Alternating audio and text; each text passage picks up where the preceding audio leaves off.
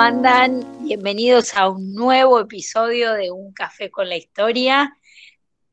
Mi nombre es Mariana, me acompañan mis dos colegas Ignacio y Gilda. Hoy vamos a hablar de un tema sensible, como es el tema de Malvinas. Así que bueno, intentaremos dar lo mejor, con la mejor información, como siempre, este, privilegiando los datos, las fuentes y derribando mitos que se, que, se gestaron en, en, la educación, en los medios, en la sociedad, en el, digamos, sentido común en general. Así que bueno, empezamos primero con, con Gilda, por donde quieras. Buenas, buenas.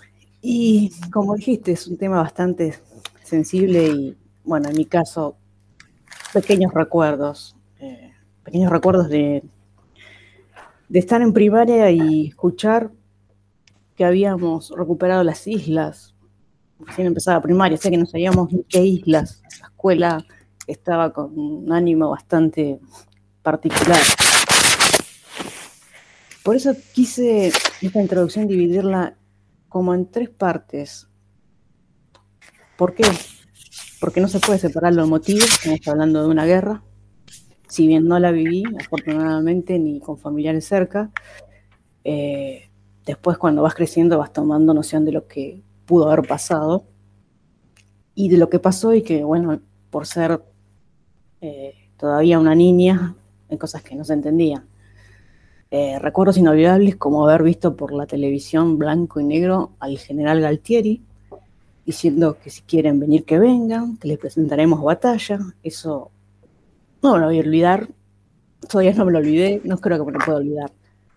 Y tampoco me voy a olvidar a mis vecinos hablando con mamá, diciéndole, lo escuchaba hablar al presidente que estaba tan enojado, y mi mamá solo pensaba, después me lo dijo, no tenemos idea de la gente que va a morir ahí. Como sea, sabiendo que no íbamos a saber la verdad, al menos en esos momentos. Después, con el pasar del tiempo, después de, derrota, después ya de estar en el secundario, tampoco se acrecentó información y datos sobre Malvinas. Quedó como en el inconsciente colectivo, diría, no lo sé, pero al menos lo que recibí la secundaria es una guerra perdida, algunos combatientes que a veces daban charlas, o te los encontrabas eh, en los trenes, y yo diciendo, ¿cómo? combatir Malvinas está acá. Pero pasó. Y al avanzar, de a poco me encontré con algo mejor. Lo que se recibía de los medios era prácticamente casi nada y solamente algún recuerdo de algún combatiente, un ex combatiente que se daban las fechas, en el famoso día de abril. Y cuando llego a la universidad diciendo, bueno, en algún momento se va a tratar el tema. No, prácticamente miro los manuales, los libros, lo que está Historia Argentina y veo una dedicación tan pobre y que a veces ni siquiera se llega a charlar porque el calendario académico se acorta bastante, nunca se da completo. Y termino la universidad sin tener mucha data sobre el tema. Ojo, confieso también que creo que como todos los argentinos que recordamos algo, o al menos que tenemos unos años cercanos a la guerra, es como que nos queda una guerra perdida que no debía ser nunca, y nada más. Como que no queremos escarbar, pero es necesario. Más estando a cargo de una cátedra, a cargo de una materia como es historia, y tampoco. Estamos hablando de un ciudadano que quiere saber que tiene un excombatiente quizás de vecino. Yo tenía de vecino a un militar retirado eh, justo en esos momentos, pero él podía dar fe un poco de lo que se estaría viviendo, a la distancia. O sea, no teníamos idea, ni tenemos creo que ideas, salvo que tenemos una charla muy íntima con algún excombatiente. Por eso quería comenzar de esta manera y dejar en esta parte, después voy a explayarme, eh, decidí escuchar a un historiador que no está en la lista de autores que me dieron en la universidad, ni que tampoco he escuchado. Lo encontré por temas de la vida, vamos a decir, y me ofreció, es decir, con estas charlas que él da, Patricio Long, se llama, es un hispanista, lo asocia a temas de España, temas que la colonia. No. Hace mucha referencia a los temas, desde la independencia hacia acá. Después entendía que quería llegar, pero nos habla de que realmente Malvinas no empezó ese abril de 1982.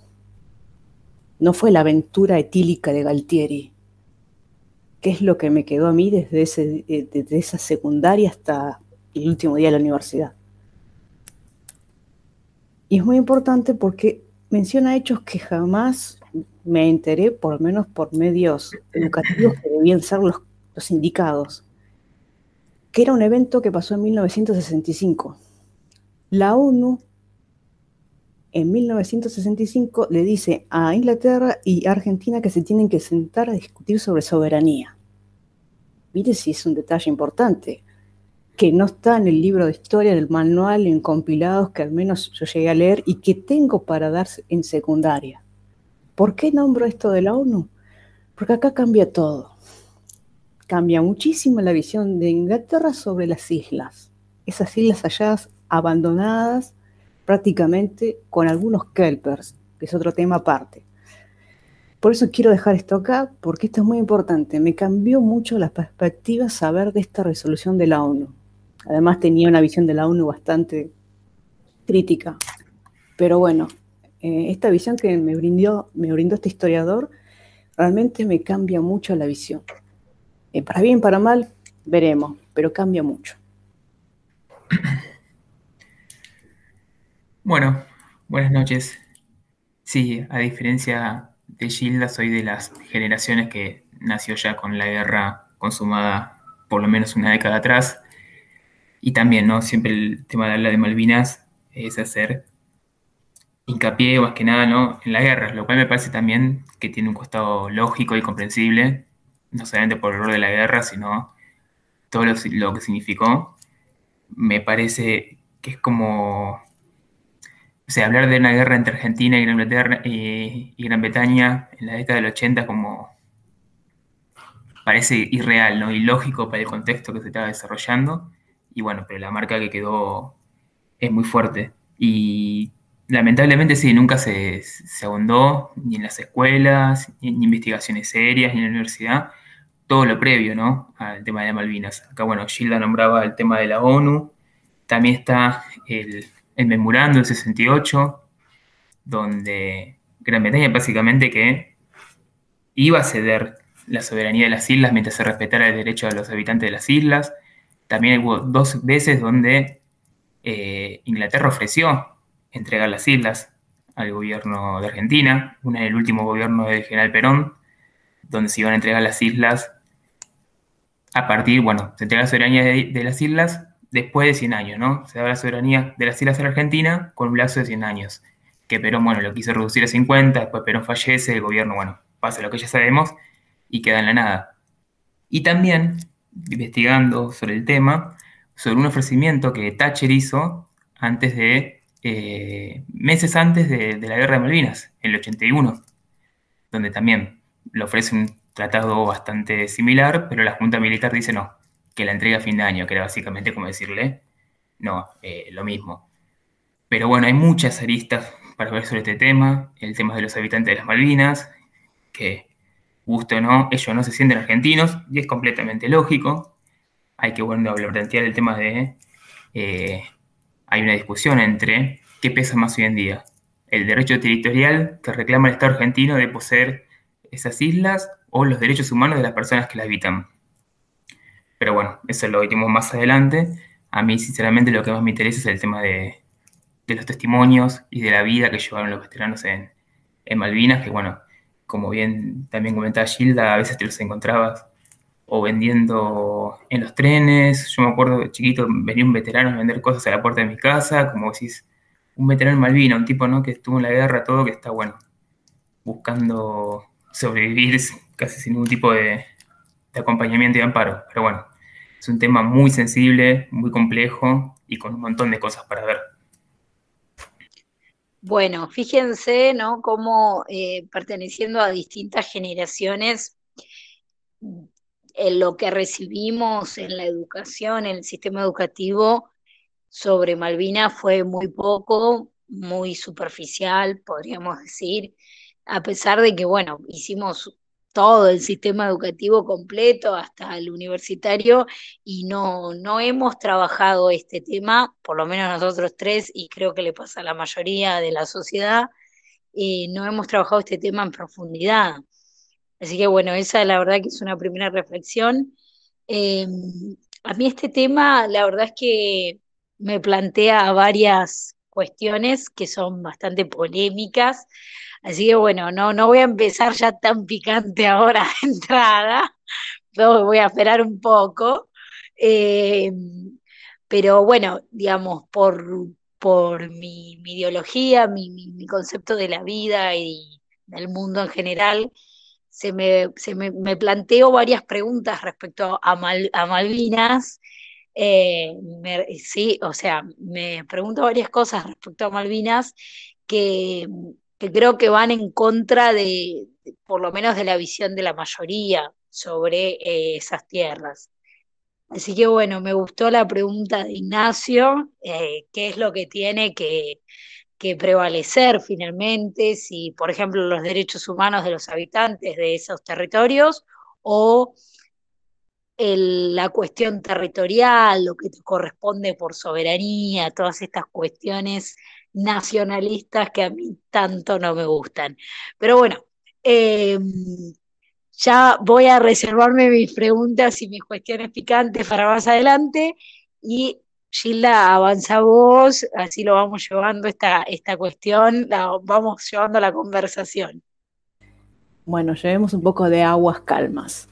Eh, bueno, eh, hace muy pocos años, varios tuvimos la oportunidad de conocer, eh, quizás otros expertos ya lo sabían, el informe de Rattenbach, y que es un informe oficial nuestro. Pero yo no sabía, y creo que muy pocos lo saben, lo estuve preguntando, del informe Lord France. ¿Qué es este informe? Es el informe oficial de Inglaterra. Ustedes me dirán, no, bueno, está en inglés, no debe estar así nomás. O detalle, está desde 1985 traducido. O sea, vas a internet, Google, quizás no te salga completo, quizás te salga en partes, pero está. Bueno, un detalle muy importante, porque Inglaterra lo que hacen no es armar una historia ficticia, no, no, está muy claro en el informe lo que buscaron hacer. Es decir, lo que buscó hacer Thatcher es el camino justificatorio.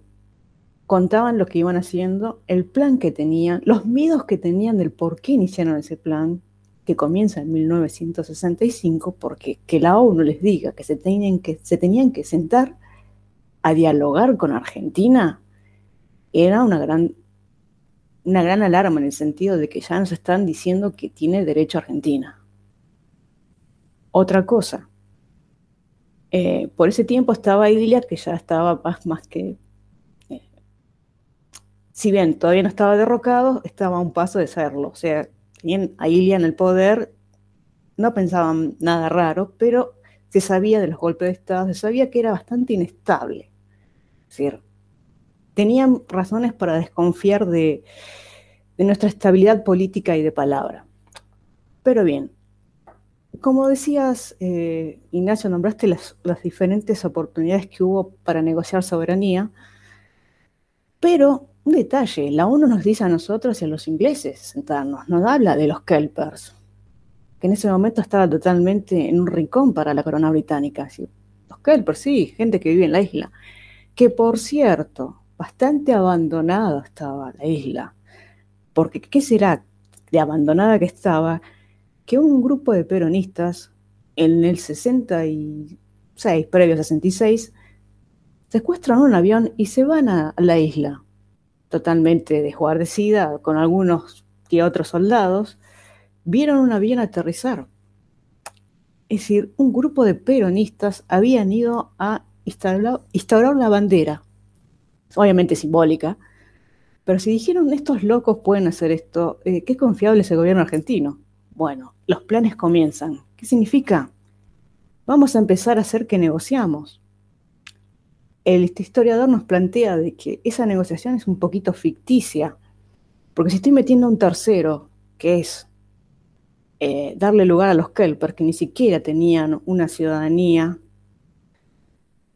estoy haciendo algo que es eh, invitando a una tercera eh, posición. ya no negocio solamente entre dos países, estoy negociando con unos habitantes. ¿Qué hacemos con los Kelpers? Bueno, o detalle que yo me imaginé que los Harper ya vivían felices y contentos, ahí demuestro una vez más la ignorancia que hay. No, no, ningún negocio así contentos, eh, vivían como podían, es más, estaban viviendo en muchas estancias argentinas y venían a estudiar al continente, o sea, a Argentina. A ese nivel estamos hablando. Que en este momento tengan un nivel de vida, perdón, mejor es una cosa, pero estamos hablando en los 60. Argentina tenía un nivel de vida a nivel latinoamericano muy bueno, todavía. O sea, otra falacia, otro mito que se, me, digamos, me sentí como estafada de los, no de la historia, porque prácticamente los libros no dicen nada, pero sí de esta, esta visión de que los Kelper vivieron mejor y siempre iban a apoyar a los ingleses. No, los Kelper vivían en nuestro estado argentino, prácticamente. Venían a estudiar acá. Si tenían una escuela primaria, gracias, en la isla. Tenían un tren que se lo sacó a Inglaterra porque no tenían forma de mantenerlo. No era rentable, se lo sacaron. Adivinen qué empresas le dieron comunicaciones, qué empresas le dieron gas, qué empresas le dio correo. El Estado argentino. A ese nivel de negociación estábamos en los 60 y en los 70. Todo esto figura en el informe Lord Frank, que se puede googlear. Entonces yo ya acá empecé a no entender nada y seguí escarbando. ¿Cómo es esto? Sí, los ingleses lo dicen en el mismo informe. Vamos a tratar de estar sacando ventaja de esta famosa negociación. Vamos a ofrecer diferentes cosas, pero mientras ofrecemos le decimos, mira, los que están en una mala situación. ¿Quién vive cerca? ¿Quién le puede ofrecer eh, más rápida atención médica, de servicios? Ustedes están ahí nomás. Bueno, y así fue como las empresas estatales argentinas le brindaron las primeras comunicaciones, correo argentino, hasta eso le brindamos. Obviamente son estatales, pues todo el contribuyente argentino en el cual contribuyó a que el Kelper estuviera mejor. Detalle para remarcar. Bien, y ese informe también habla de muchas cosas que ahora iremos desarrollando, pero sobre todo, quien fue el primer historiador que lo dio a conocer Jorge Abelardo Ramos. Quizás por eso también ese informe medio que fue opacado. Ramos no es considerado un historiador dentro de la línea progre también, es un detalle. Pero bueno, eh, ese informe está y se puede bajar, así como el Rattenbach. Es un poco extenso, pero uno se puede sentar a, enterarse de detalles que no, no se enteraría en la institución educativa, lamentablemente. Sí, yo la verdad que también conocí del informe Lord Franks eh, para acá para hacer el podcast este. La verdad que no lo leí mucho, pero bueno, no leí algunas partes, pero tampoco lo desconocía retomando el tema de la soberanía de las islas, también nunca se habla del tema de dónde parten los reclamos, ¿no? Tanto de Argentina como Inglaterra para decir, bueno, este cacho de isla es mío. Eh, las islas ubicadas ahí en Atlántico Sur, ¿cuáles son las cartas que tiene tanto Inglaterra como Argentina para reclamarlas como parte de su territorio? Las islas fueron descubiertas por los españoles, fueron descubiertas por los británicos, es un tema que sigue en discusión, que la verdad que nos suma mucho, que barco llegó primero en el siglo XVI a las Malvinas. Momento de cuando en la historiografía argentina, la historia, digamos, oficial, si quiere, se dice que los británicos usurparon las islas. Que sí, obviamente, una usurpación, porque la población que vivía en las Malvinas se las echó, se echó el gobernador y se, y se plantó la bandera británica y hubo una ocupación británica pero ahora, 1873. ¿Podemos hablar de Argentina? ¿Existía ya Argentina como Estado? La verdad que no. Si vemos el contexto argentino, es de guerras civiles, rosas en Buenos Aires, no hay constitución, no hay gobierno central, no hay Estado nacional. Eh, hay reclamo por, parte de Buenos Aires de las provincias por, las Malvinas, sí, lo existe, pero Estado argentino como Estado argentino en sí, no lo hay. Eh, va a pasar por lo menos 30, 40 años para que surja el Estado argentino en sí. Y por el otro lado, el reclamo británico, bueno, es pura y exclusivamente geopolítica, ¿no?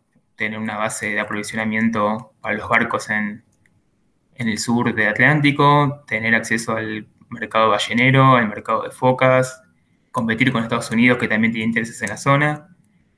Pero bueno, digamos, ¿no? Que tanto de los lados eh, el reclamo ese de soberanía se sostiene con, por el lado de Argentina, con papeles que son de la colonia.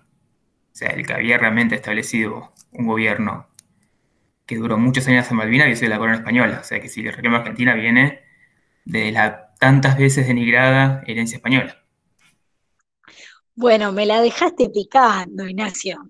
Acá, a ver, eh, acá, bueno, vamos por partes. Es cierto, ¿no? No, no podemos hablar eh, de Argentina hasta 1860 y en realidad de la consolidación como Estado nacional eh, hasta 1880, ¿no? Con el presidente Roca. Recién ahí tenemos un Estado nacional en conformación y en consolidación con fuerza.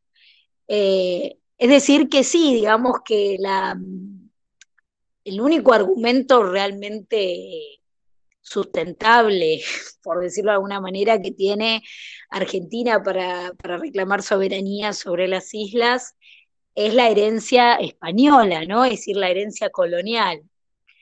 Para pensar, porque digamos las, las islas fueron digamos descubiertas por los europeos, ya sean españoles, británicos o franceses, porque los franceses también anduvieron por ahí eh, en el siglo XVI, es decir, estamos hablando alrededor del 1500, mucho tiempo antes de que se independicen los territorios del Río de la Plata de España y ni hablar de lo que mencionábamos recién, de 1860, 1880, cuando realmente se empieza a conformar el Estado argentino más parecido a como lo conocemos en la actualidad.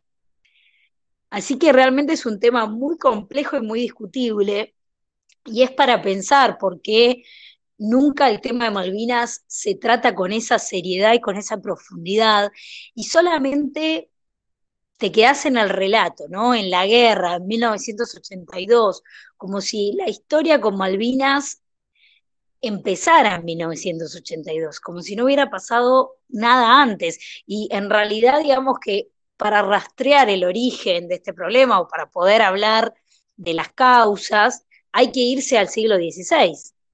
Así que realmente, digamos, por el lado de, de cuándo fueron descubiertas, es decir, que realmente es mucho más complejo el tema de, lo que parece. Ahora, ¿por qué? ¿Por qué pasará que insistimos en, quedarnos solo con una mirada o con una forma de tratar el tema de Malvinas? Eh, ¿Por qué se hace solo hincapié, digamos, en la guerra? ¿Por qué no se le da todo este contexto que acabamos de mencionar, entre un poco Ignacio, un poco poco yo lo que estaba diciendo, eh, porque si, por ejemplo, vemos a Zamba hablando de Malvinas, eh, obviamente que dice que las Malvinas son argentinas, sin dudarlo, pero además hay un, componente de, odio hacia Reino Unido, ¿no? hacia Gran Bretaña. Podemos escuchar frases como, por ejemplo, eh, que nos robaron las islas. ¿No? Nos robaron las islas. Estoy hablando de samba, algo que es para chicos. Em, hablan de los británicos como los dueños del mundo, el tema del imperialismo.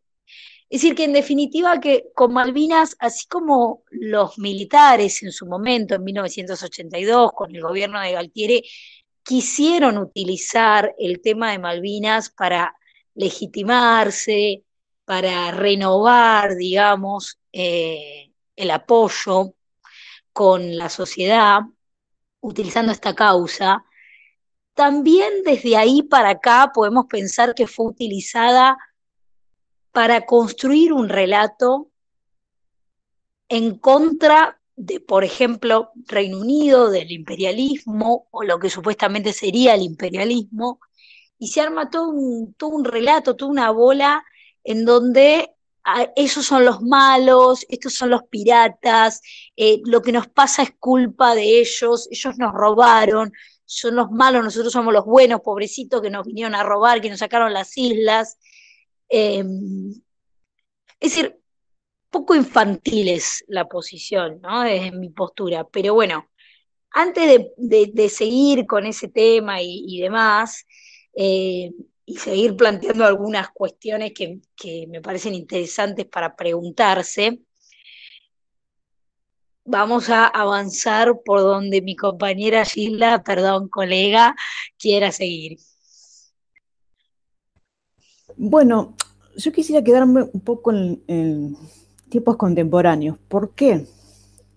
Porque creo que no hay mucha discusión con cuanto a, esta herencia española. Podemos discutir qué pasó en ese, descubrimiento entre hasta, digamos, hablar de 1833, pero creo que la discusión está en, es decir, a partir de la década del 60. ¿Por qué? Porque Inglaterra las tiene ahí bajo su órbita, pero no más que eso, no había base militar, no había nada de protección. Eh, o sea que no estamos hablando de que sea un tema importante para ellas hasta ese momento. Entonces, como que si vamos a hablar del tema guerra, del tema eh, motivo, tenemos que hablar de que la década de 60 es importantísima a partir de esta resolución de la ONU. Porque a partir de esta resolución empieza a planificar Inglaterra qué hacer con nosotros. ¿Qué hacer con nosotros con respecto a esta, obligación de sentarse a negociar? Y planea todo esto, que después Thatcher, cuando llega al poder, va a tomar decisiones más, eh, más profundas que las que se venían, igual se venía planificando, pero digamos que las decisiones las termina tomando Thatcher.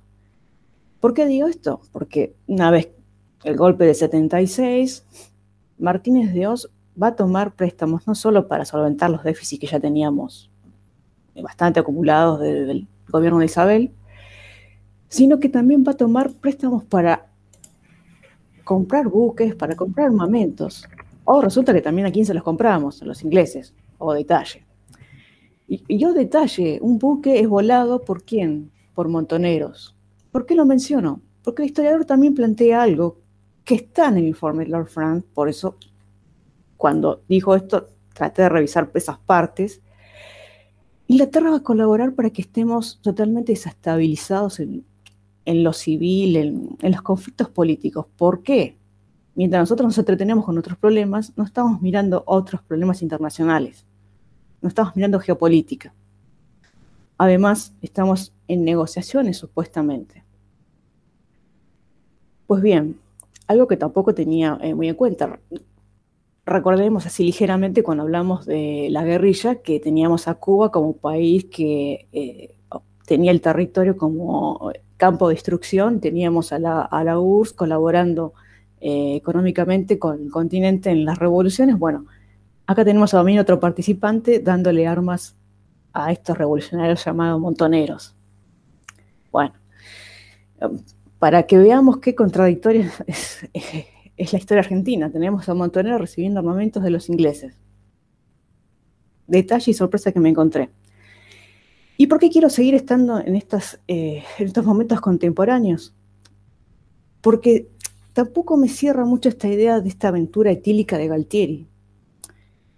En enero de 1982, la prensa, con un periodista llamado Rocco, sacan la nota que pasa media desapercibida, porque la sacan muchas personas ahora a relucir, pero hace años la tenía olvidada, en la que dicen que Argentina estaba planeando esto, pero era planear incorporarse en el mundo con esto de poner la bandera argentina, como tomarlas, recuperarlas, pero retirarse. Es como decir, son nuestras, ¿eh? Pero eso no sucedió así. Vieron que la soberanía fue apoyada por la gente, no se lo esperaban. Ellos esperaban algo fuerte y que internacionalmente nos miraran y pudiesen plantarse como, no se potencia, o que no lo somos ni, nos acercábamos, pero sí como protagonistas del Cono Sur.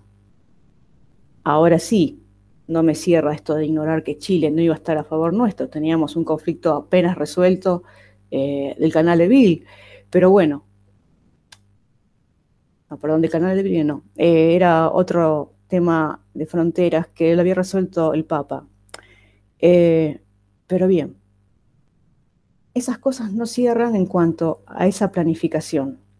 ¿Por qué? Porque tenía pensado llamar a las urnas pero no tenían apuro. De hecho, hay una frase que dice que las urnas están bien guardadas. Pero esas cosas quedan dando vuelta porque no sabían que el, pueblo, la gente, la ciudadanía, como querramos llamar, reaccionó de una manera en la cual, no sé si podemos decir patriota o el odio a los ingleses, pero reaccionó de una manera que apoyaba a un gobierno que era de facto por más que estaba bastante disconforme porque el día anterior a, la invasión a Malvinas, es decir, a recuperarlas, había un gran paro de la CGT. Es decir, es más, se llegó a decir, de hecho está en el manual eh, universitario, que la reacción de Galtieri tenía que ver con que se veía acorralado por la situación económica, política, social. No, se venía planeando. Es más, se habla de Macera planeando la flota. O sea, no me está cerrando este mito de la aventura etílica. Quizás sí fue etílica la parte en la que no se tuvo en cuenta que la OTAN y Estados Unidos iban a apoyar a Inglaterra. Pero me sigue dejando una pregunta. ¿Qué tan planeado o qué tan bien planeado estuvo? Quizás no esta aventura de dos días antes levantar el teléfono y decirle a Estados Unidos, voy a invadir las islas. Las voy a recuperar, lo dicho. No, dice, perdón, que indudablemente no fue algo planeado de un día para el otro, una aventura etílica, como bien decís. Algunos sostienen que, bueno, el hecho de la manifestación de la CGT y las protestas tal vez aceleró el tiempo de la invasión a las Malvinas, eh, por según ciertos archivos que se clasificaron, la idea era invadir ya más o menos en primavera, verano y no en otoño, invierno como se hizo. Quería retomar algo que dijiste que me pareció interesante, el tema de Chile, también otro de los mitos que, o de los mitos o del sentimiento popular que quedó del odio desenfrenado hacia Chile, ¿no? Digo, años antes de la guerra de Malvinas, Chile y Argentina estuvieron a punto de una guerra, pero a punto. Tuvo que intervenir el, el Papa para no hallar un conflicto. Entonces, me parecía ilógico esperar un apoyo de Chile a un país que casi termina en guerra, ¿no? Digo, no tiene mucho sentido. Entonces, bueno, es otra de las cosas que también hoy en día no, no se analizan, no se repiensan, sino que se actúa de manera irracional, ¿no? Lo digo, tremendo Chile, el tema, bueno, el tema del traidor, todo, etcétera, bueno, tuvieron a escasos centímetros de una guerra, o sea, no, no. ¿Qué, qué otra reacción puedes esperar después? Perdón, estoy... Después, bueno, no. Eh, yo quería retomar el tema, bueno, de los veteranos. A mí particularmente hoy en día lo que más me interesa es el tema de, los combatientes, por la experiencia que tuvieron y por lo que fue después, el tema de volver después de la guerra, con todo el sacrificio que eso implicó, que la vida no se les hizo más fácil. Más bien todo lo contrario. Eh, durante mucho tiempo, en especial los primeros años después de la, de la guerra, que mismo, por testimonio de ellos, bueno, fueron ocultados cuando volvieron, no se podía dar a conocer la situación deplorable en la que se encontraban los, los combatientes.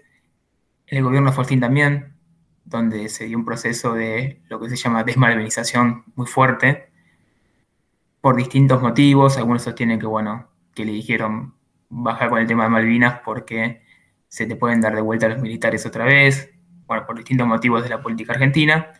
Tuvieron muchísimos años abandonados, de hecho, por ejemplo, se nota en el caso de los suicidios de los veteranos de Malvinas, que según fuentes oficiales son alrededor de 90, pero agrupaciones de veteranos sostienen que murieron la misma cantidad de soldados en conflicto, la misma cantidad murieron por suicidios después de la guerra, por encontrarse, bueno, con el post traumático de, la guerra, por no tener apoyo psicológico, por estar sin trabajo, no, en la pobreza. Y algo interesante vi que este tremendo, este, esta situación de veteranos que se suicidan después de la guerra, también se replicó en Inglaterra. Eh, también cientos de soldados en Inglaterra se suicidaron después del enfrentamiento, por tener una situación similar como estuvieron los, combatientes en Argentina. Que es algo que capaz, bueno, no, tampoco es algo que no vemos, que del otro lado también hubo personas combatiendo y sufriendo, y gente que perdió a su familia.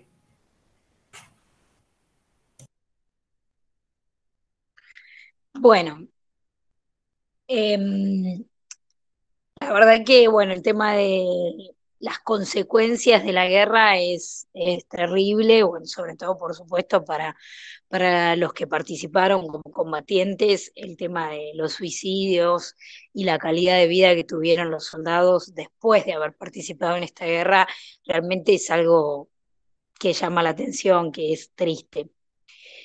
Pero bueno, voy a, voy a plantear, digamos, lo que a mí me interesa puntualmente trabajar sobre este tema o pensar con ustedes sobre este tema, esas preguntas de las que hablaba. Eh, por un lado, el tema de, de pensar por qué, eh, por qué ese odio con, con, Chile, por ejemplo, o con Gran Bretaña, eh, tan infantil, digamos, ¿no? Que es así llevado, ¿no? Al tema, bueno, a veces al tema del fútbol y demás. todo, digamos, realmente es nada, es como que toda esa, digamos, pavada es la palabra que me sale del argentino promedio, de, de tenerle bronca a los ingleses, odio a los chilenos también, este, una cosa, digamos, realmente me parece muy tonta, pero bueno, evidentemente a alguien le conviene ese, ese discurso, ese mito, eh, a alguien le sirve ese relato de tenerle odio a, este, a estos países, por ejemplo, porque evidentemente construyen una, construyen una realidad, un relato, digamos, izquierdista, podríamos decir, eh, que es funcional a las ideas que, quieren reproducir, eh, bueno, los distintos gobiernos que tuvo Argentina en su mayoría, por lo menos, y, cómo van reproduciendo también en este tema, también con Malvinas, un relato socialista, podría decir de alguna manera, ¿no? Después, bueno, lo puntual, eh, el tema del nacionalismo no es algo a mí que me, que me agrade. Eh, me cuesta mucho justificar morir por un territorio por una supuesta patria. Realmente es algo que me lo pregunto, digo, me parece que eso, eso es lo que nos hicieron, lo que quieren que creamos, a, a los que les conviene que creamos eso, porque les conviene para reforzar su poder de alguna manera, y nosotros ahí perdemos libertad digamos, ¿no? Es decir, cuando, cuando, cuando pensamos que es justificable nuestra vida, por ejemplo, por un pedazo de territorio, me parece que perdemos libertad y perdemos la importancia sobre nuestra propia vida. Bien, es una posición mía personal, la verdad es que, por supuesto que quiero el país en el que nací y demás, pero me parece que lo importante son las personas. Por eso también planteo esto de esto del odio a los ingleses, incluso a los de la actualidad, obviamente, ¿no? O sea, no, no pasa solo por ese momento, ese contexto de la guerra en sí. O sea, ese odio, esa bronca, esa, toda esta cuestión del que no salta su inglés, toda esta cosa, ¿no? Em, que se mantiene, yo creo que es para pensar, es para pensar, es para decir, eh, ¿qué, estás cantando? ¿Qué estás haciendo? ¿Qué, cuál, ¿Cuál es tu, tu conveniencia en esto? ¿A vos en qué te cambiaría que las Malvinas sean argentinas, por ejemplo?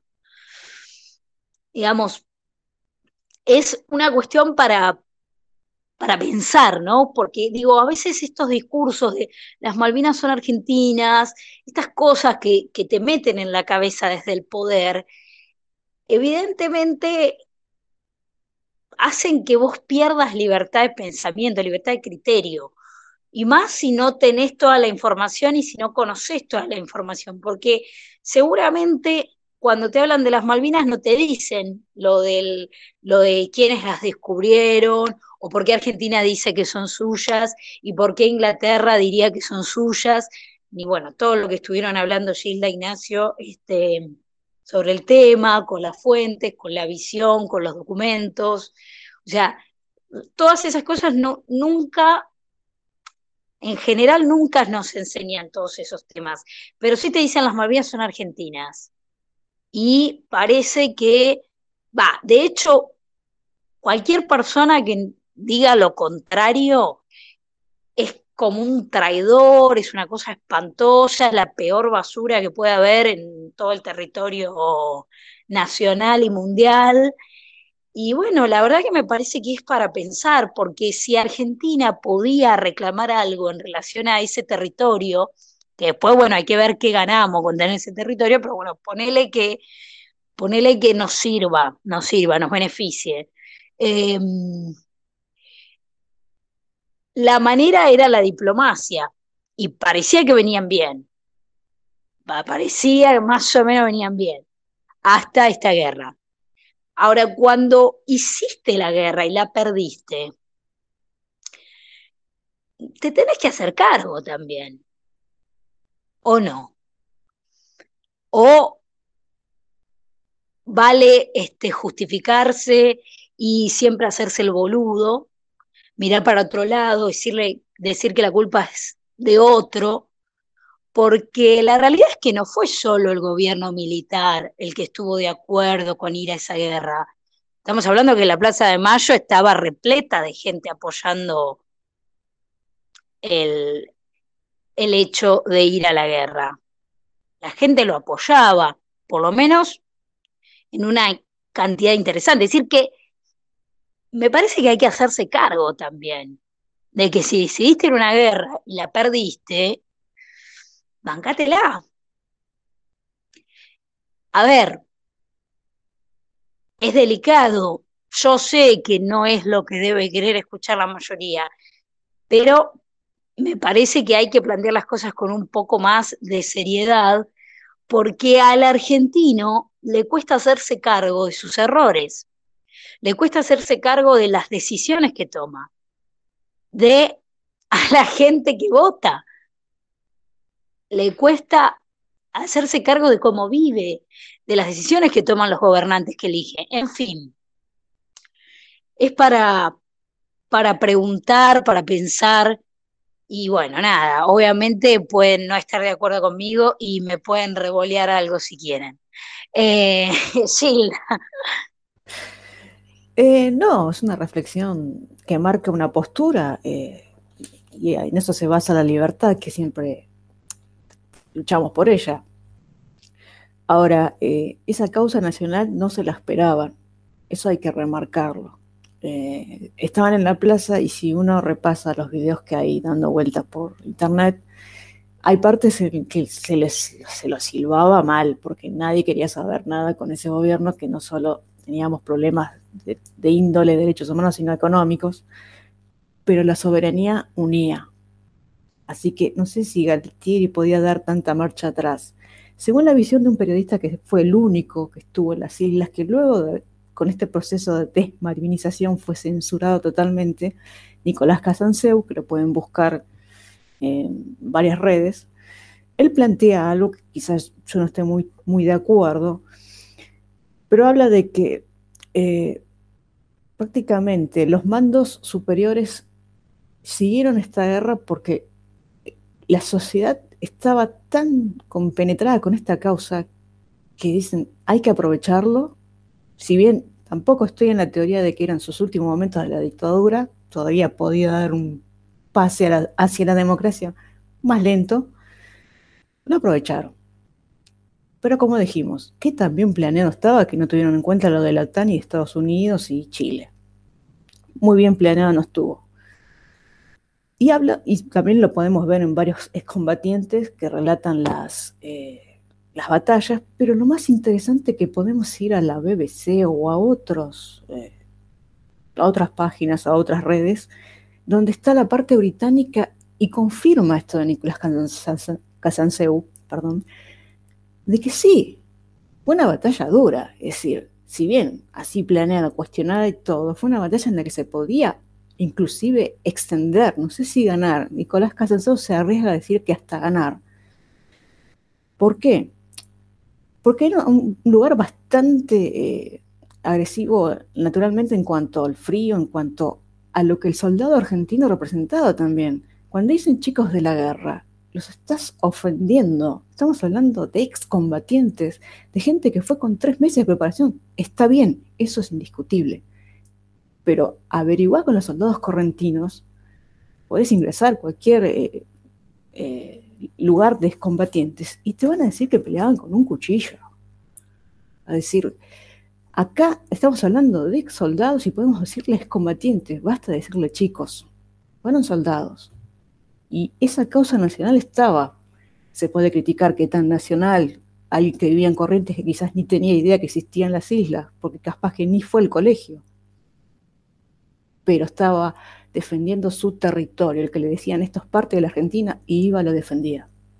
Entonces, basta de denigrar. Este proceso de desmalvinización se puede entender años después, no se puede entender por qué eh, los trajeron como escondidas, no les dieron atención, los dejaron prácticamente en la calle. Sí, años después se puede entender, porque hay que entender que años después empezó a aparecer una ideología que también tiene su base de justificación, entre comillas, la guerra sucia, la guerra de la subversión. Esta ideología antimilitar tomó fuerza. Entonces, ¿cómo íbamos a recorrer recordar a las Malvinas como un evento en el cual se luchó cuerpo a cuerpo con, con la defensa de unas tierras que quizás ni, sabíamos que existían. Ahí empiezo a entender un poco este proceso, porque no puedo entender cómo llegan a, territorio después de, rendirse los altos mandos, porque los, los bajos mandos se enteraron estando en batalla. Nicolás Casanseu lo registra bien en sus videos, que también los trae un poco eh, a escondidas porque la censura era tremenda. Y lo dice, nos habíamos enterado que se habían rendido estando en combate. Es, decir, lo planeado se, estaba disolviendo en el aire. Y uno me dirá, ¿por qué se rindieron si estaban por ganar? Porque los altos mandos ya no querían saber nada. Es como que en un punto no se volvió muy manejable ¿Por qué? Buena pregunta. Estaba la OTAN, se habían dado cuenta de que aparecieron más protagonistas. Entonces, Malvinas se transformó en un mal momento. Listo, se terminó la guerra, el otro día no había pasado más nada. Y ahí empezó el abandono, que siguió por años. Y ahí se va entendiendo que aparece una ideología antimilitar. Es tan así que hasta el día de hoy se sigue con esta visión, se uniforme y tenés una parte de la juventud que ni siquiera eh, es por recordar o tener malos recuerdos, es por información, por educación, que le llegó que el uniforme es malo, el uniforme es sinónimo de violación de derechos humanos. Entonces se va entendiendo estos últimos años. Sigo con la pregunta de por qué cuando volvieron de Malvinas. Pero me cierra esta injusticia desde este punto de vista. Tal es así nuestra ideología antimilitar que nos quedamos sin ejército prácticamente. Y prácticamente no nos invade nadie, porque aparentemente no tienen ganas, diría. Nicolás Cansaseo mucho más duro.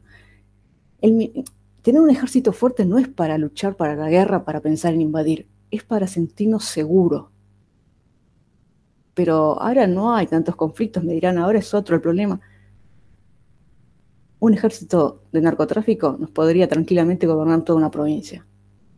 Lo harán entre las sombras ahora, pero prácticamente qué fuerza de choque hay y sacando a gendarmería, no sé, prácticamente. Y ese desamble y, ese destartalar al ejército fue compartido por varios gobiernos. También podemos decir que es del mismo partido, pero no hay políticos que estén diciendo otra cosa, los que son la oposición.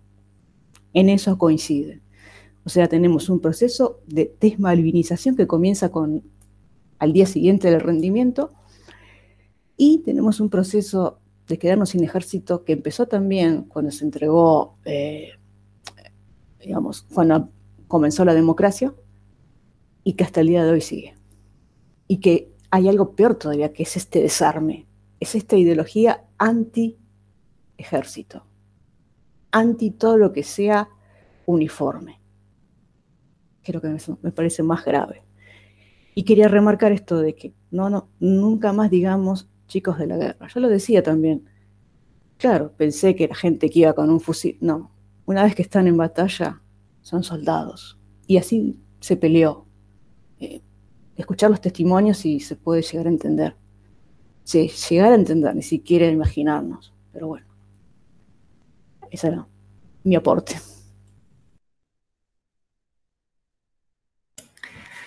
Bueno, primero quiero retomar algo que dijo Mariana hace bastante cuando hablaba del tema, bueno, de pensar las cosas que decimos, por ejemplo, el canto, el que nos salta en inglés y esas cosas que son a veces muy ridículas. Recuerdo un recital de la banda británica de metal Iron Maiden, cancha de Vélez, 45.000 personas que pagaron un montón de plata por la entrada, la gran mayoría enojados, puteando a la banda, gritando el que nos salta en inglés. ¿Para qué fuiste, negro? ¿Para qué fuiste? Eh, nada, ridículo. Y por el otro lado, eh, lo que comentaba Gilda sobre el tema, bueno, de los combatientes, de, decir, bueno, no, el soldadito de la guerra no, sino que fueron soldados, es muy interesante ver el testimonio de los combatientes británicos que hablan sobre el desempeño de, los soldados argentinos.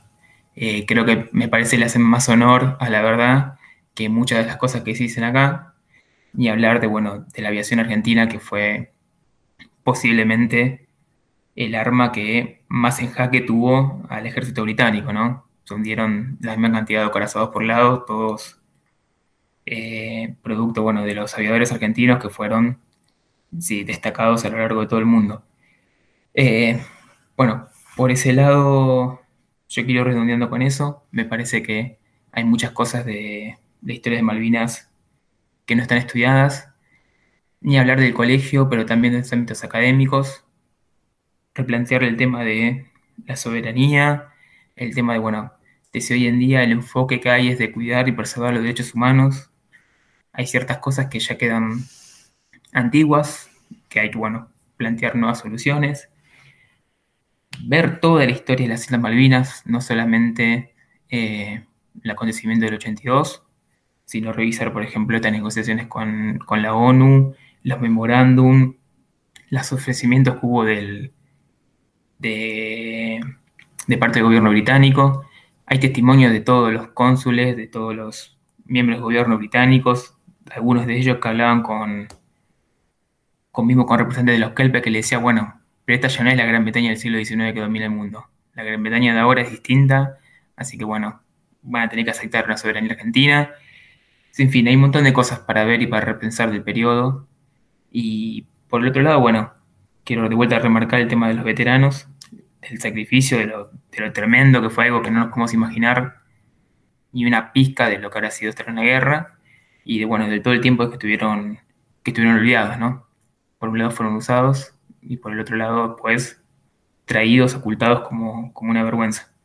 Eh, y pasaron muchos años a que empezaran a tener un poco de reconocimiento. Y así que nada, por mi parte concluyo con esto. Bueno, em, sí me parece importante rescatar em, la visión de los soldados ¿no? que, participaron de la guerra, que realmente fue muy heroico su desempeño en general, em, reconocido incluso por, por los ingleses. Y está bueno rescatar eso y que hubo batallas ganadas y que hubo una buena participación también de los soldados. Me parece que está bueno rescatarlo, por más de que, bueno, a mí la verdad que las guerras no, me gustan, pero eh, digamos, me parece que está bueno eh, rescatarlo porque siempre, como decía Gilda, esa visión de los chicos, los pobrecitos, o sea, de alguna manera es desmerecerlos. Eh, por más de que es cierto que, hacía frío, que el invierno era duro, eh, más bien que el frío era duro, porque todavía era otoño, eh, pero que, que no estaban bien equipados, eso es cierto, pero con las herramientas que tenían y con la preparación que tenían, se desempeñaron muy bien y eso me parece que hay que rescatarlo, hay que rescatarlo para no, para no ponerlos en el lugar este, eh, derrotista, discriminador en sentido negativo, ¿no? Pero bueno, al margen de eso, yo voy a insistir con mi posición sobre, sobre mi mirada que tengo, bueno, sobre las guerras, y más las guerras que son así, digamos, por, por territorio, por, por, por soberanía, ¿no? Entre comillas. Eh, y voy a insistir con mi mirada porque realmente eh, la vida es lo más importante que tiene una persona y ponerla en riesgo por gobiernos que declaran la guerra desde un escritorio no me parece justificable. Eh, realmente no, no me parece, me parece que es funcional al poder y que va en contra de nuestra libertad y de nuestra vida, que es lo más importante. Así que bueno, realmente eh, eh, tengo una posición, una posición bastante compleja en relación a eso. Por supuesto, respeto la decisión de personal de cada persona, si quiere, eh, obviamente, dedicarse a, tener una carrera militar o, relacionada a algo de esto y comparte y tiene otra visión y realmente cree en la patria y cree en que, en que eso vale la pena, la respeto profundamente, obviamente, su visión. Pero bueno, desde mi punto de vista, nunca se justificaría ir a poner el cuerpo y poner en riesgo mi vida, por ejemplo, por un gobierno que declara la guerra desde un escritorio, ¿no? Sea el gobierno que sea. Eh, Acá me, dicen si Gómez Centurión pregunta si lo voy a votar. Bueno, por suerte no me toca votar en provincia, así que tranqui Gómez Centurión, relájate, no hay drama. Eh, pero bueno, realmente respeto, ¿sí? Eh, me parece importante decir que respeto a, las personas que realmente creen y toman como un valor eh, eso, ¿sí? Realmente lo, me parece importante destacarlo, pero bueno, mi posición en esto es tal vez mucho más liberal eh, que otras posiciones más nacionalistas, ¿no? O que son liberales pero más nacionalistas. Eh, así que bueno, eh, bueno, si quieres, este, vamos cerrando, le damos una conclusión final. ¿Podemos responder a la pregunta, ¿las Malvinas son argentinas, sí o no? ¿Por qué justifique? Dale, te dejo vos. Eh, son argentinas por herencia española. Nos puede gustar o no, pero nuestra herencia es española, básicamente. O sea, eh, me pueden venir a decir eh, el invasor, el, el adelantado, eso, lo que quieran, herencia española. Eso es otro tema de discusión. Y ahí es cuando empiezo a hacer críticas, cuando dicen son argentinas, están reivindicando esa herencia. ¿Por qué? Hago esta aclaración. Porque ¿qué significa? Hay imperialismos buenos, imperialismos malos. Hay momentos en que el imperio nos conviene, hay momentos en que no nos conviene. Vemos imperialismo en los ingleses, sí, lo fueron y quizás de alguna manera económicamente en algo serán todavía. Ay, pero no vemos al imperio que representa en este momento en cuanto a lo que es el poder económico y de influencia de China. ¿Por qué? Porque lo tenemos como socio. O no vimos en su momento el imperio que, los imperios que luchaban en la Guerra Fría. Estábamos del lado del bloque que representaba la URSS, la Unión Soviética. O sea, si vamos a hablar de imperios, hablemos de imperios como malos, eh, como malas estructuras de poder, pero no imperios buenos, imperios malos. Eso es algo que siempre mm, me descoloca cuando hablan bien de, de un lugar que encima le, le añaden como democrático cuando sabemos que en China la democracia no existe. podemos tener una economía se acerca al capitalismo o lugares donde el capitalismo supuestamente se desarrolló en China, pero no podemos hablar de democracia. Y se habla en lugares académicos argentinos de trascendencia de democracia, democracia diferente.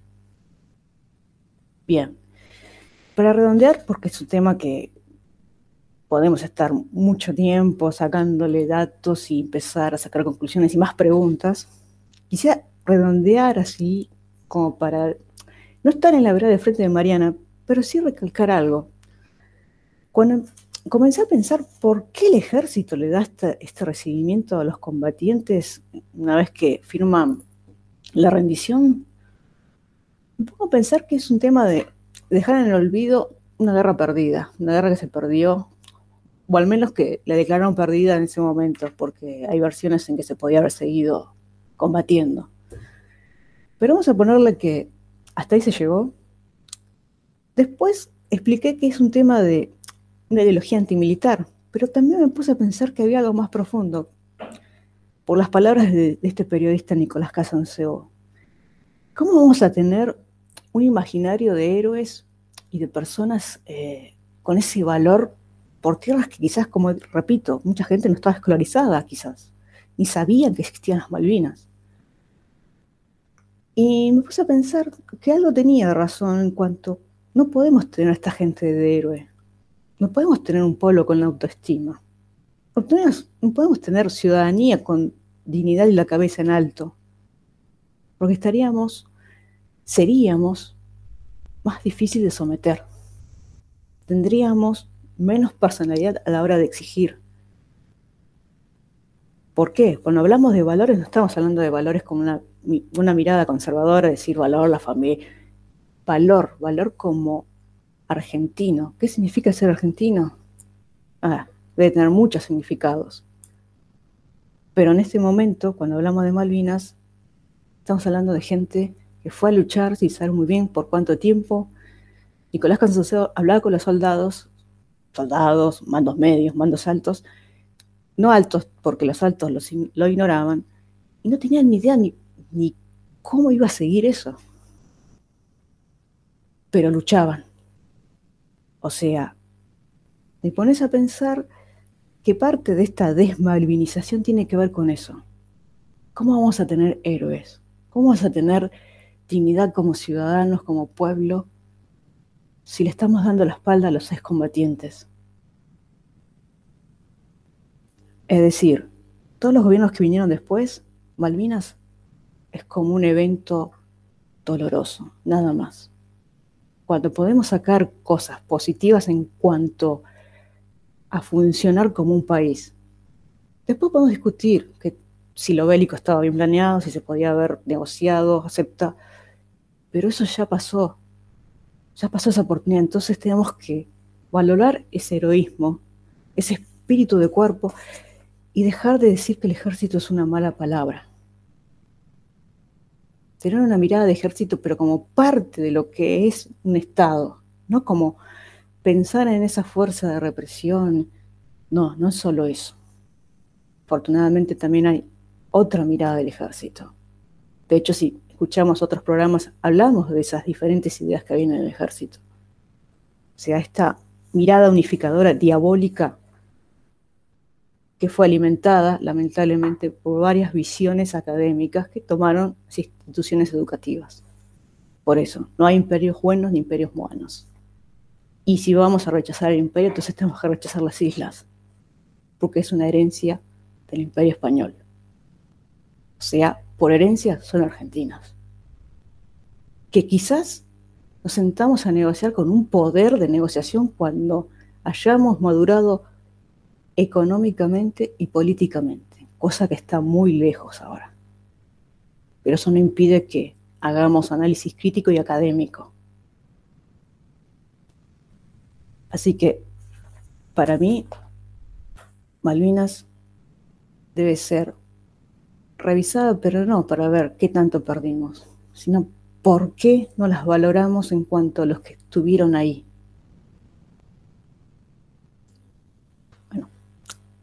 Quería dejar eso solo, en claro.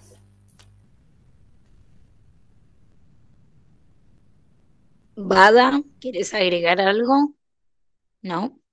Bueno, bueno, vamos a cerrar entonces. Este, la verdad es que, bueno, es un tema delicado, complejo y, bueno, la verdad que también es un tema que nos pone sobre la mesa todas las contradicciones, en definitiva, que tiene esta sociedad, ¿no? Porque como decía Gilda, eh, el ejército bueno, el ejército malo, porque así como, como la causa de, Malvinas en, en, su momento, en el 82, eh, fue un motivo de unión, increíblemente, digamos, ¿no?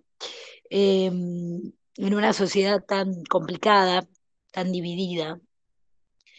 Eh, también después hay toda una visión en contra del ejército, en contra de, de las fuerzas. Entonces eso realmente también es para, para ver todas las contradicciones que tenemos sobre la mesa como sociedad, por lo menos para pensar y para preguntar más allá de la posición que quiera tomar cada uno, ¿no?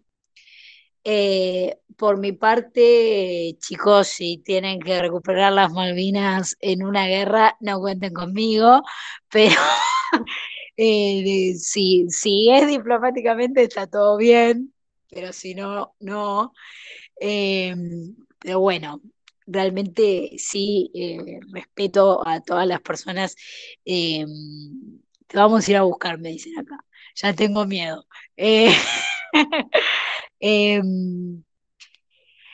respeto a todas las personas, por supuesto, que participaron, que murieron por esa guerra, eh, antes y después, a sus familiares y a todas las personas que también eligen el camino de las Fuerzas Armadas y, eso para su vida como vocación y demás, eh, lo respeto, ¿sí?